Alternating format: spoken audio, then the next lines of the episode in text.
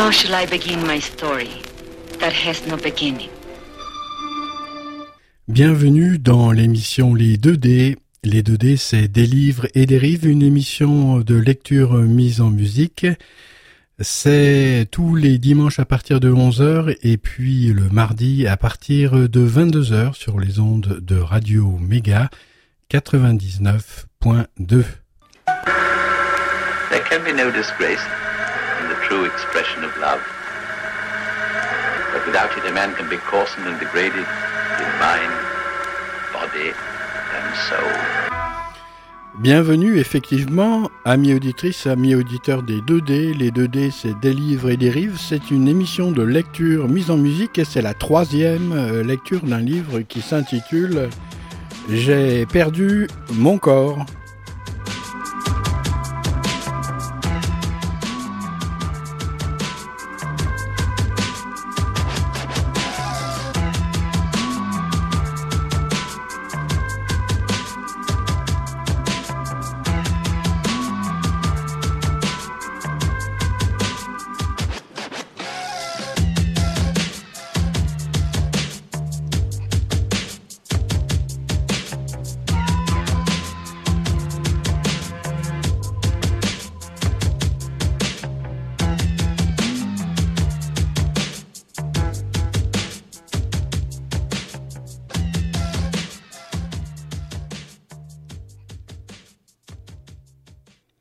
De retour euh, de la rue des Envierges, Naoufel découvrit avec stupeur que sa porte avait été enfoncée.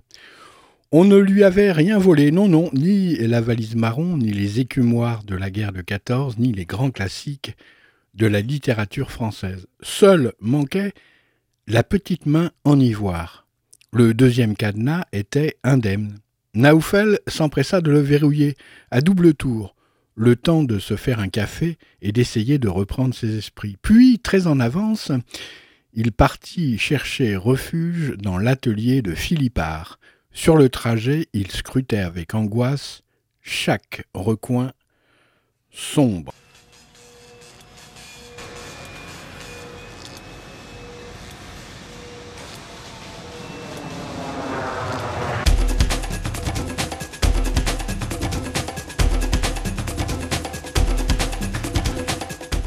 Philippard fut surpris de le voir si matinal. Nafnaf réalisa alors seulement que son patron dormait dans l'atelier.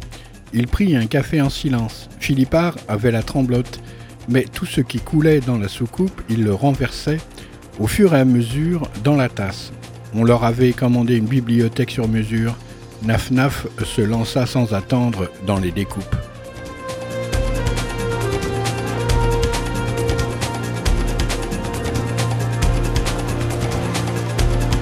En ce jour fatidique, la seule anomalie notable fut l'absence de Rachid. En milieu de matinée, un jeune Algérien se présenta. Tout en parlant à Philippard, il glissa un regard vers Naoufel qui arrêta immédiatement la scie circulaire et fit mine de recalculer des mesures, l'oreille aux aguets. Le visiteur prétendait être un cousin de Rachid. À cause d'un problème familial, Rachid lui aurait demandé de venir le remplacer pour la journée. Philippard voulut le renvoyer, mais devant son insistance, il l'assigna au balayage de l'atelier, comme Nafnaf lors du premier jour de son apprentissage. Ça n'avait d'ailleurs pas été fait depuis. Au lieu d'effectuer ses découpes d'une traite, au bout de quelques minutes, minutes Nafnaf arrêtait la scie histoire de garder un œil sur le cousin balayeur.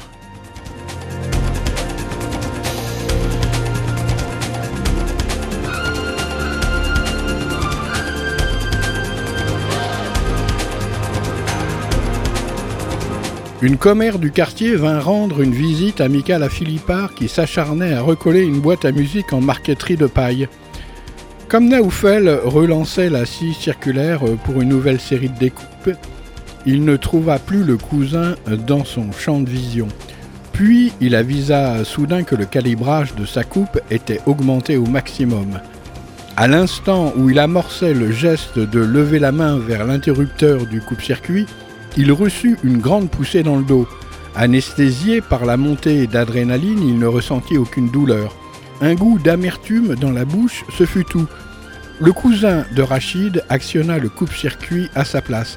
Il se mit aussitôt en retrait et considéra Naoufel d'un air faussement consterné. Philippard et sa visiteuse, nommée Josette, fixaient Naf-Naf incrédule. Il était surpris qu'il ne s'en prenne pas à son agresseur. Il en conclut qu'à leurs yeux, il s'était précipité après coup pour stopper la scie. Naf-Naf voulut dénoncer le subterfuge, mais impossible de décoller sa langue du palais. Je vais chercher du secours, lança le faux cousin avant de filer.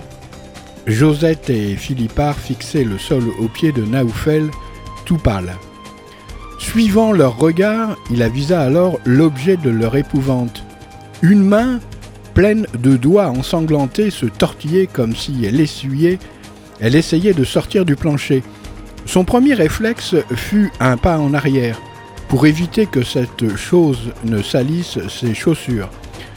Pourtant, cet hénis était déjà maculé par du sang qui dégoulinait abondamment sur le sol. Naf-Naf regarda bêtement en l'air avant d'identifier la source. Son avant-bras droit. À son extrémité, il n'y avait plus rien, mais son cerveau contrôlait encore si bien ce rien qu'il parvenait à le faire bouger sur le plancher. Le regard de Philippard remonta vers le visage de Naoufel, attendant de lui une réaction quelconque, un bon mot, peut-être. Nafnaf cherchait laborieusement. Désolé, j'ai perdu la main. Rien de plus satisfaisant ne venant, il euh, s'évanouit.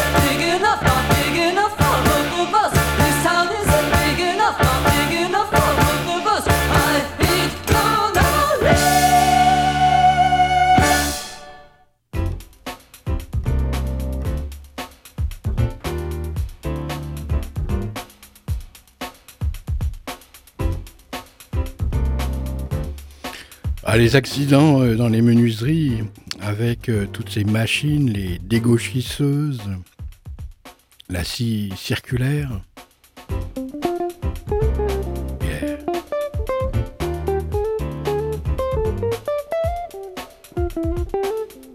La toupie, la mortaiseuse.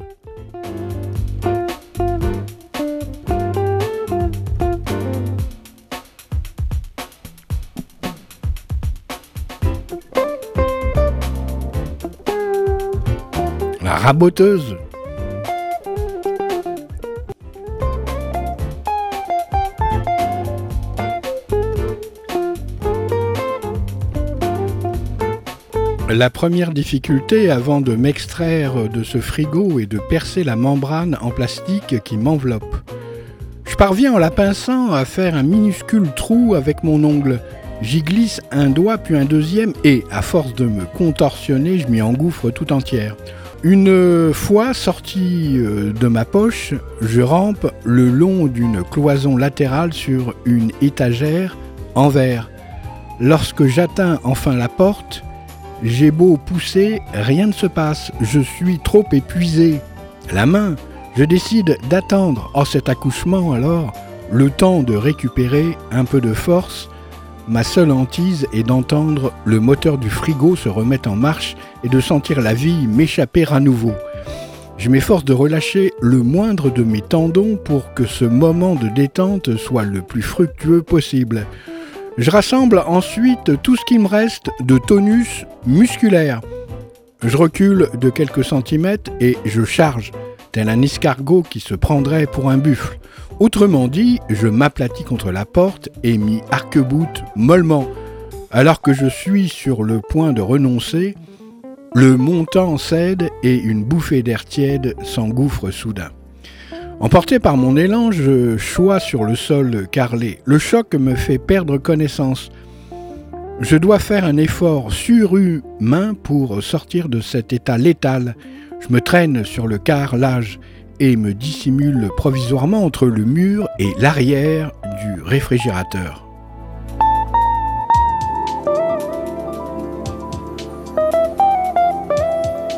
L'évasion a réussi, certes, mais me voilà exsangue à quelques centimètres à peine de ma geôle. Ne plus être relié au reste de mon être m'a coupé de ma source vitale d'énergie. C'est logique, je ne dispose donc visiblement que d'une batterie à très faible autonomie qui se recharge mentalement grâce à la détente, à la concentration et à la volonté.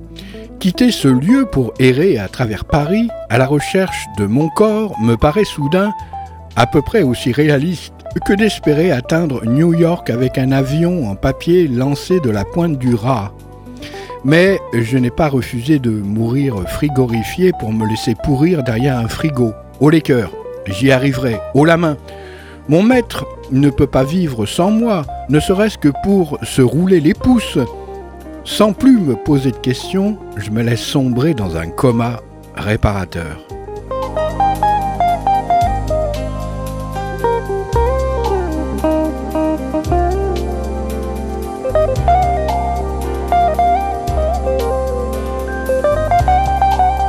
J'émerge peu à peu de l'inconscience, mais je dois stimuler mon orgueil pour retrouver l'énergie de bouger.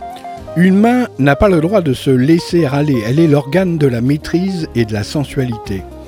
Grâce au langage des signes, elle dispose d'un moyen de communication autonome et universel. Aucun autre organe du corps humain ne peut en dire autant. Jamais un pied amputé n'aurait eu l'aplomb et la volonté d'échapper à son sort. Il serait resté bêtement sur son étagère réfrigérée avec son étiquette à l'orteil. D'ailleurs, on dit couramment bête comme ses pieds, alors que je défie quiconque de me citer une seule expression péjorative impliquant une main.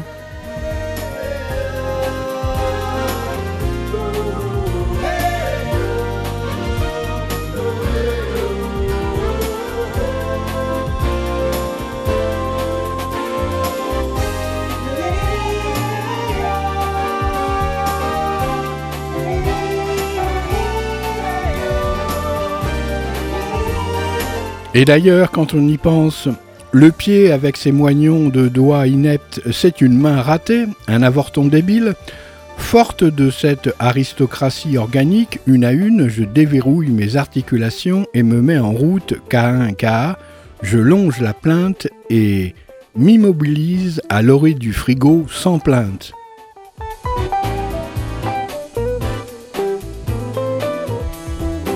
Je suis dans une pièce exiguë, encombrée d'étagères et de vitrines.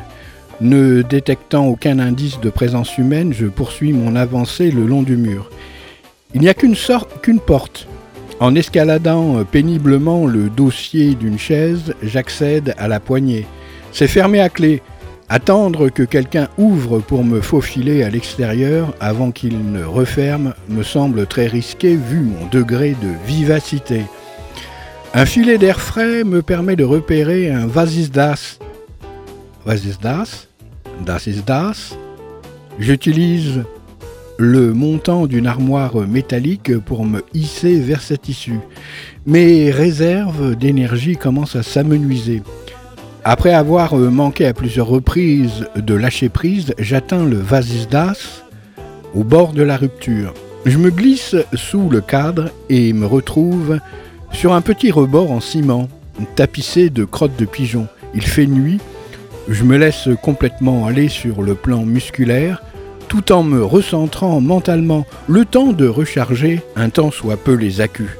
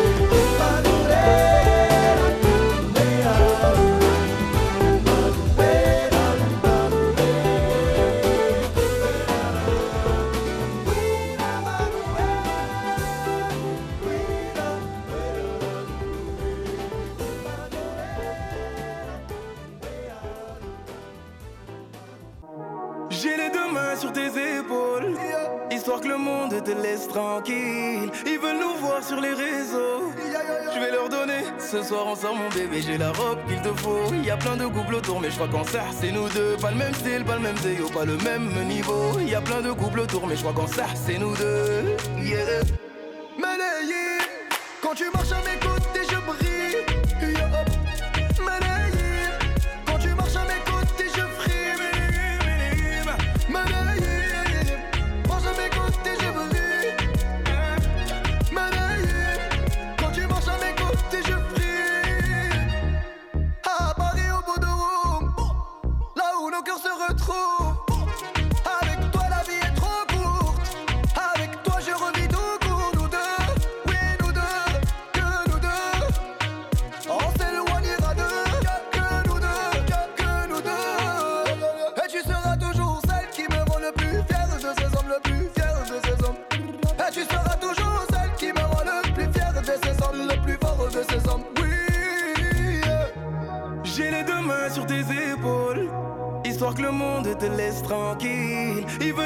Sur les réseaux.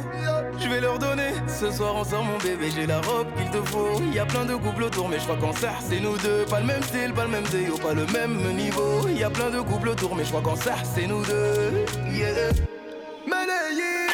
quand tu marches à mes côtés, je brille.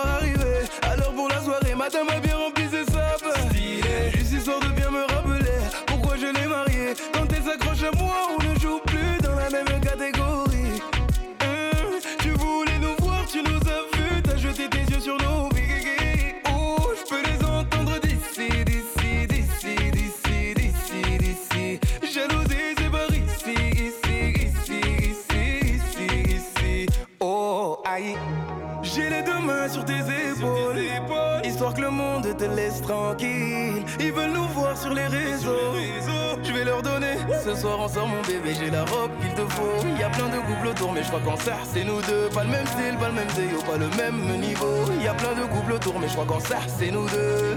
Yeah. quand tu marches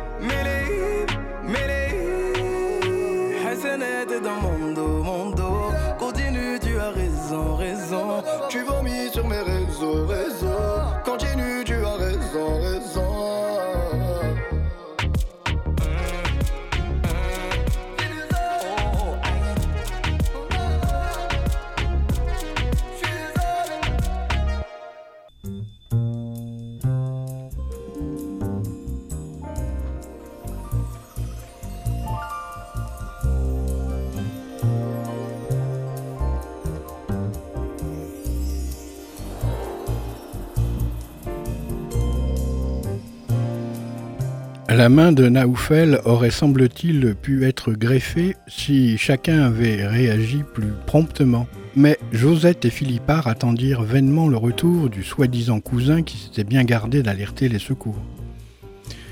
Quand si ils se décidèrent à les prévenir eux-mêmes, déjà plus d'une demi-heure s'était écoulée. Le temps que l'ambulance du SAMU s'extrait des embouteillages, ils enveloppèrent la main dans un torchon et la placèrent au frigo entre deux bouteilles de Sauvignon.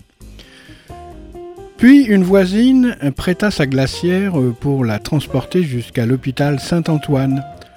Au vu des tissus, le médecin renonça à tenter une greffe. Dix jours plus tard, Naoufel ressortait avec un joli moignon tuméfié, bardé de bandes velpo.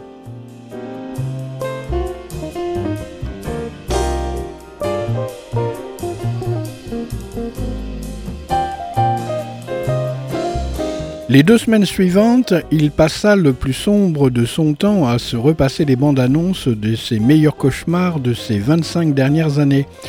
Malgré les dérivés de morphine, l'absence de sa main lui faisait mal. Ça vrillait ses os comme si le processus de reconstitution des tissus avait gardé sa main en mémoire et tentait vainement d'en faire repousser une, le membre fantôme. Quand la souffrance se calma un temps soit peu, Naf envisagea d'aller rendre visite à Philippard, l'air d'avoir fait une bonne blague, méditant un jeu de mots sur l'âge de pierre et le retour de l'homme de gros moignon. Mais à la simple idée de se retrouver physiquement dans l'atelier, un goût de sang affluait sous sa langue.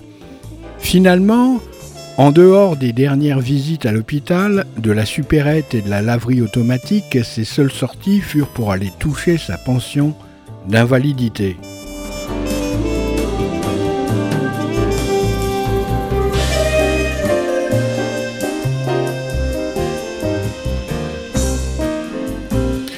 Naoufel s'acheta une télé et s'abonna au câble ainsi qu'à Canal+.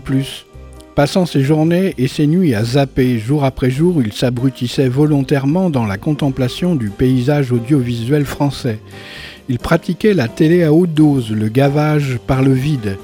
À force de se replier sur lui-même, Naoufel appréhendait les moindres contacts avec la concierge, les gens de l'immeuble où les habitants du quartier Naf-Naf, le puceau, Nabo, Manchot, devaient faire face à une curiosité vorace et perverse. Oh mon Dieu, qu'est-ce qui t'est arrivé? Que dire? Qui accuser? Le lion du jardin des plantes? La manie de se ronger les ongles dans le noir? Les distributeurs de banques renouant avec la tradition arabe de trancher la main des voleurs grâce à un coup près qui se déclenchait à la troisième erreur de code?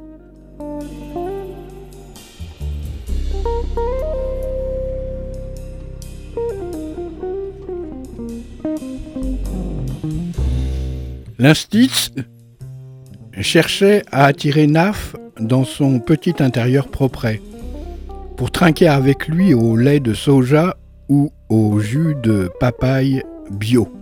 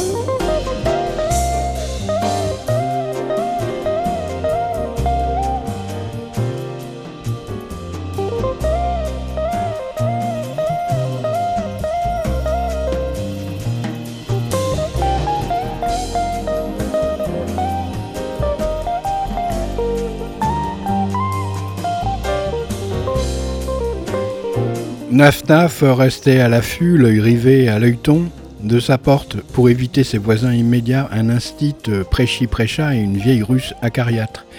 Pianiste raté de surcroît. Il pontifiait sur des riens. Elle prenait tout au pied de la lettre à Élise. Il s'était confectionné un petit appartement avec toutes les commodités à partir de quatre chambres de bonnes décloisonnées. Elle en occupait trois contigus, mais passait par le couloir de l'immeuble pour accéder des unes aux autres. Chaque fois qu'elle harponnait Naoufel dans les escaliers, elle insistait pour qu'il vienne prendre un verre chez elle. À force d'éluder, il dut se résoudre à la suivre dans son dépotoir de souvenirs. Elle lui parla tout d'abord de son fils, Nikita, mort noyé dans un étang, puis elle l'abreuva de martini gin et de conseils, de savoir-vivre déjà obsolète à l'âge des rince-doigts. Elle lui expliqua notamment comment présenter l'un à l'autre un évêque et un ministre et comment les placer à table par rapport à la maîtresse de maison. Puis après les reliques protocolaires, elle dénicha une galette des rois. Ce n'était pas du tout l'époque, mais elle avait dû la congeler. À la troisième bouchée, elle s'exclama qu'elle avait la fève. En réalité, elle avait perdu une dent sans s'en apercevoir. Malgré la forme sans équivoque et la couleur jaunâtre, elle refusa d'en démordre. Elle coiffa la couronne en carton doré et déclara Naf-Naf roi. Il prit la fuite lorsqu'elle chercha à l'embrasser sur la bouche.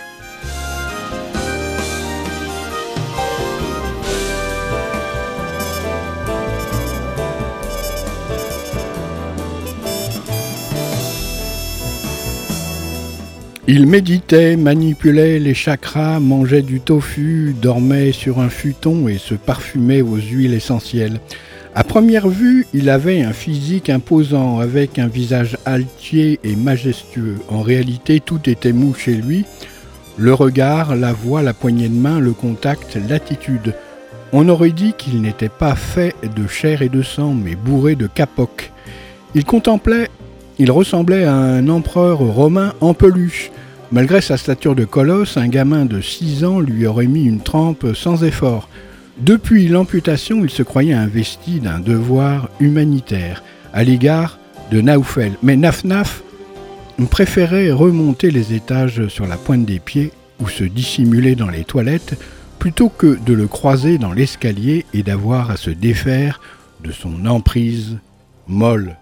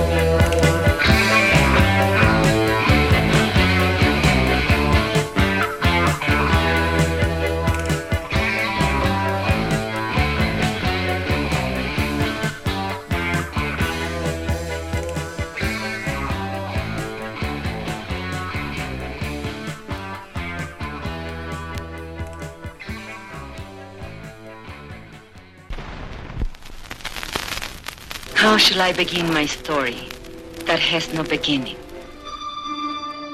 Bienvenue dans l'émission Les 2D. Les 2D, c'est des livres et des rives, une émission de lecture mise en musique.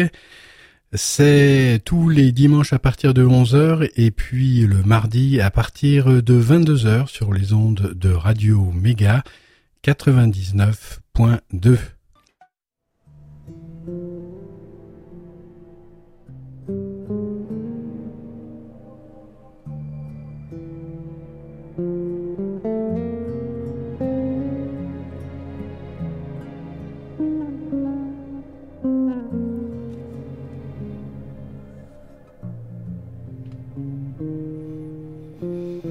Grâce à la télé à dose chimiothérapique, Naoufel empêchait tant bien que mal son esprit de se torturer en rond.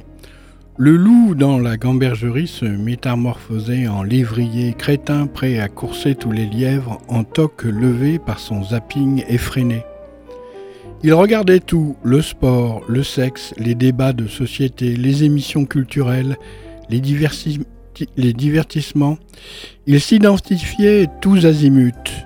Il lui fallait souvent attendre le petit matin, l'heure des téléachats pour que passe le marchand de sable mouvant.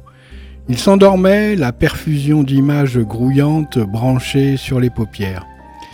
Même en dormant, Naf-Naf se démultipliait et ne se parlait qu'à l'antenne en léger différé.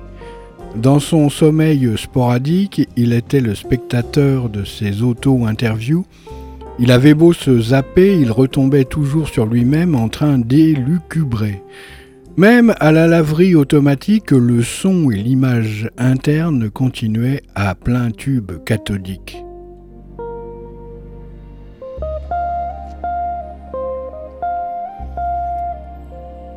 Bernard Henry, Naf Naf, que pensez-vous de la banalisation de l'érotisme à la télévision? Eh bien, je dirais que la surenchère de l'image érotique a provoqué une véritable dévaluation du désir. L'inflation du fantasme qui en résulte génère par conséquent un excédent de frustration. Excusez-moi, je vois qu'on fait des signes en régie. On doit remettre une pièce dans le sèche-linge. Vous disiez euh, Je disais que le monde se divise en deux catégories, ceux qui passent à la télé et ceux qui les regardent passer à la télé. Plus précisément encore, ceux qui s'écoutent parler à la télé et ceux qui les regardent s'écouter parler. Ceux qui s'écoutent parler s'efforcent de tenir un discours juste alors qu'ils tiennent juste un discours. Et ceux qui les regardent s'écouter tenir juste un discours pensent qu'ils ont réellement quelque chose à dire et que d'une certaine manière, ils existent plus qu'eux, en vertu de ce syllogisme médiatique qui veut que tout ce qui est médiatisé existe du fait même d'être médiatisé. C'est comme si vous partiez du constat que les ongles et la barbe poussent sur les cadavres. Or vos ongles et votre barbe poussent, donc vous êtes mort. Vous...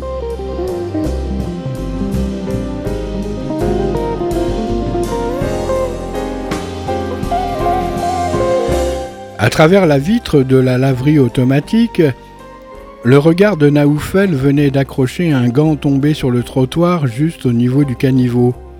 Il ressemblait étrangement à celui qu'il avait vu disparaître sous la neige. En sortant de la laverie, il s'en approcha, mais un rejet viscéral l'empêcha de le ramasser. Naoufel s'éloigna avec un sentiment d'abandon irréparable et, et, la sensation honteuse que tout le monde le regardait comme s'il y avait eu un lien entre ce gant et son moignon. De retour dans sa mansarde, Naf-Naf tenta immédiatement de renouer avec son protocole permanent de chimiothérapie herzienne, mais le charme était désormais rompu. Je me suis tellement extériorisé au-dedans de moi-même qu'à l'intérieur de moi-même je n'existe plus qu'extérieurement. Avait cru bon de noter son voisin d'hôpital. Naufel se tourna vers la lucarne comme si elle pouvait suppléer à l'écran du téléviseur. De l'eau de pluie stagnait dans la gouttière.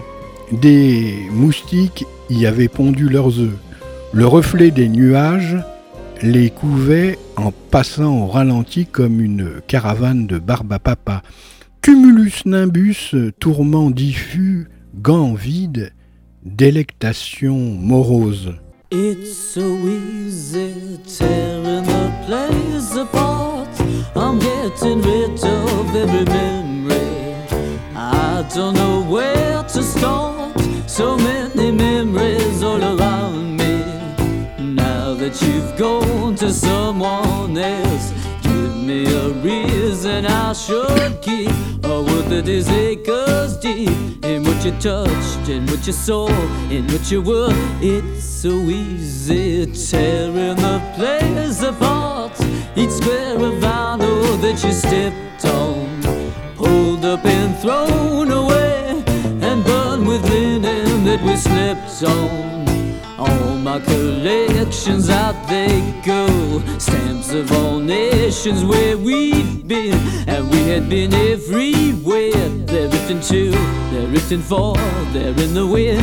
It's so easy. The walls they enclosed us, they're crumbling, they're crumbling. I'm stumbling, I'm crumbling, tearing the place apart, tearing the place apart. Down come the chandeliers, their lids are cozy little dinners, forevermore. One thing is certain, I grow thinner. No need to weed with company, no need to weed at all, I guess. We go the cabinets, so fully stocked from soup to nuts to aubergine.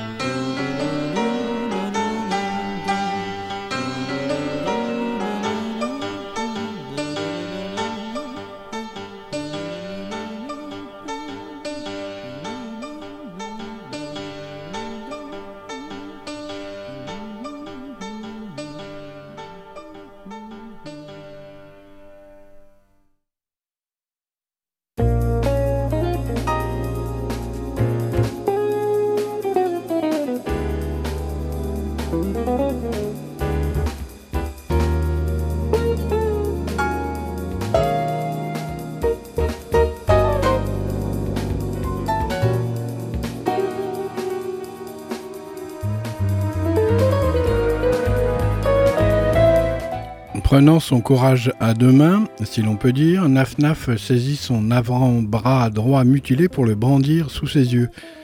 Ayant encore beaucoup de gens à décevoir, il allait donc devoir cohabiter au moins quelques décennies avec cette turgescence obscène. Naoufel se demanda tout à coup quel sort on avait réservé à sa main après avoir renoncé à la greffe. Non pas qu'il tint à la récupérer dans un bocal de formol ou naturalisé comme une main de gorille, mais pour détailler une fois pour toutes ce qu'elle avait d'unique. Avant la tragédie, on lui aurait arraché les deux mains et désigné un étalage de mains coupées. Il eût été incapable de reconnaître les siennes. Un doute affreux s'empara de lui, et s'il l'avait greffé à quelqu'un d'autre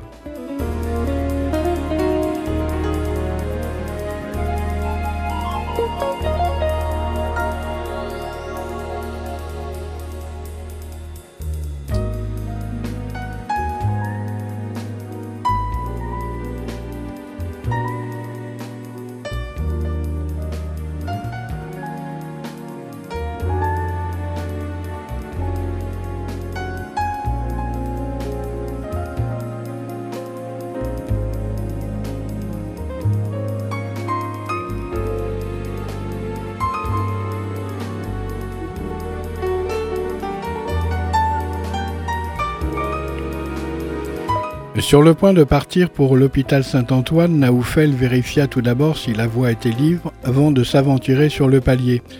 À peine parvenu au cinquième, il identifia la vieille main efflanquée, tachetée et bagousée de la vieille russe Sinoc, branlant la rampe de l'escalier trois étages plus bas. Il remontait prestement se réfugier chez lui lorsqu'il tomba nez à nez avec l'empereur romain en peluche, qui l'enveloppa de son regard chamallow et diagnostiqua un manque de vitamines. D'après lui, si on s'intéressait un tant soit peu à la lecture du corps, il suffisait d'observer Naoufel depuis quelque temps pour comprendre qu'il couvait une grave dépression. Il proposa aussitôt des comprimés de ginseng dont il lui restait une boîte d'avance. Le temps de la dénicher, il se faisait une joie de lui offrir un lait de soja. Naoufel s'entendit accepter, fustigeant in petto sa politesse innée qui, une fois de plus, confinait à la débilité. Une demi-heure plus tard, il était encore en train de faire semblant de savourer un nectar évoquant de la craie délayée dans de l'eau du robinet. Baudruche Ier laissait libre cours à sa fibre pédagogique. De la lecture du corps, il s'orientait peu à peu vers le langage des signes. Tout en pérorant, il posait sans arrêt sa main sur l'avant-bras mutilé de son interlocuteur pour bien lui montrer que son moignon ne le dégoûtait pas du tout. Le regard de Naoufel déviait sans cesse vers le poster d'une pyramide aztèque. On aurait dit quatre escaliers en pierre réunis pour aller nulle part. Une question lui brûlait les lèvres. La danse des canards relevait-elle aussi du langage des signes? Au silence consterné qui suivit, Nafnaf réalisa que c'était sorti tout seul. Il en profita pour prendre la tangente.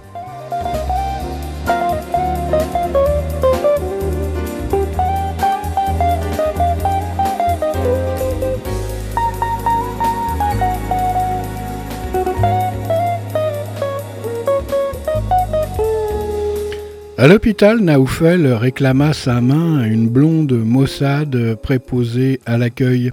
Il se serait adressé au consulat du Maroc pour récupérer son cordon ombilical à la maternité de Rabat, on ne l'aurait pas regardé autrement. Il fut piloté vers un autre bâtiment puis renvoyé d'un étage à l'autre avant qu'une brune revêche ne se résigne à faire venir la responsable des pièces détachées.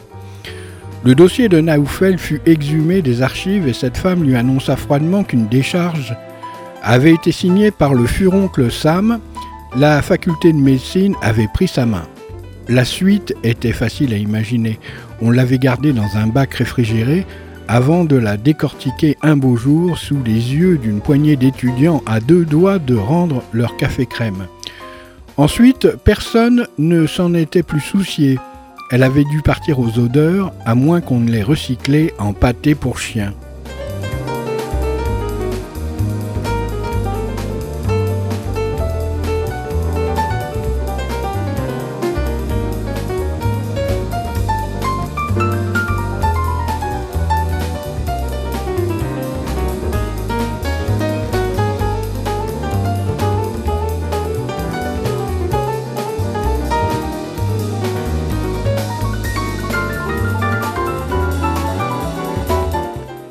Rue, à travers ses larmes, Nafnaf aperçut un jeune métis se détacher du tronc d'un marronnier et se mettre à courir.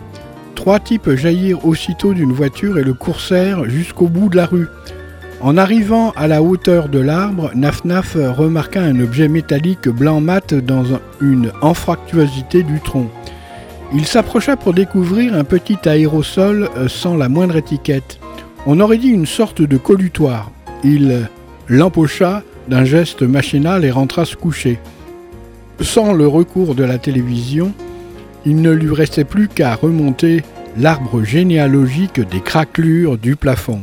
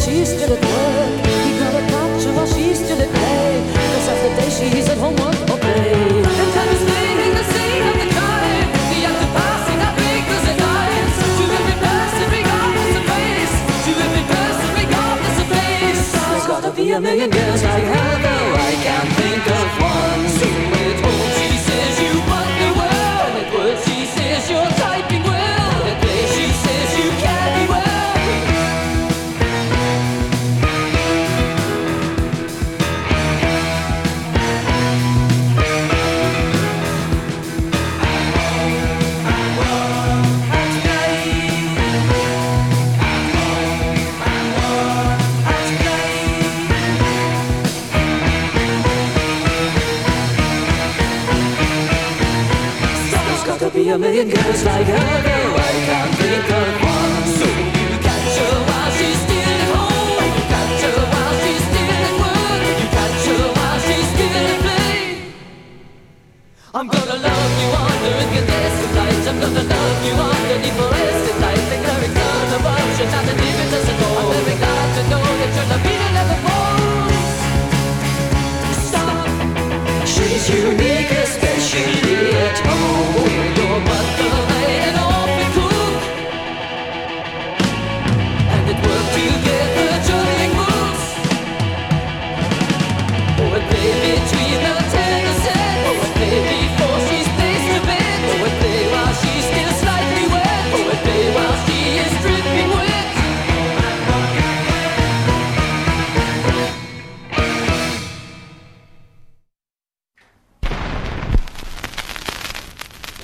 I begin my story that has no beginning.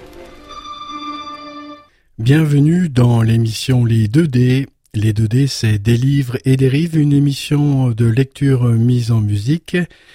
C'est tous les dimanches à partir de 11h et puis le mardi à partir de 22h sur les ondes de Radio Méga 99.2. true expression of love. But without it, a man can be coarsened and degraded in mind, body, and soul.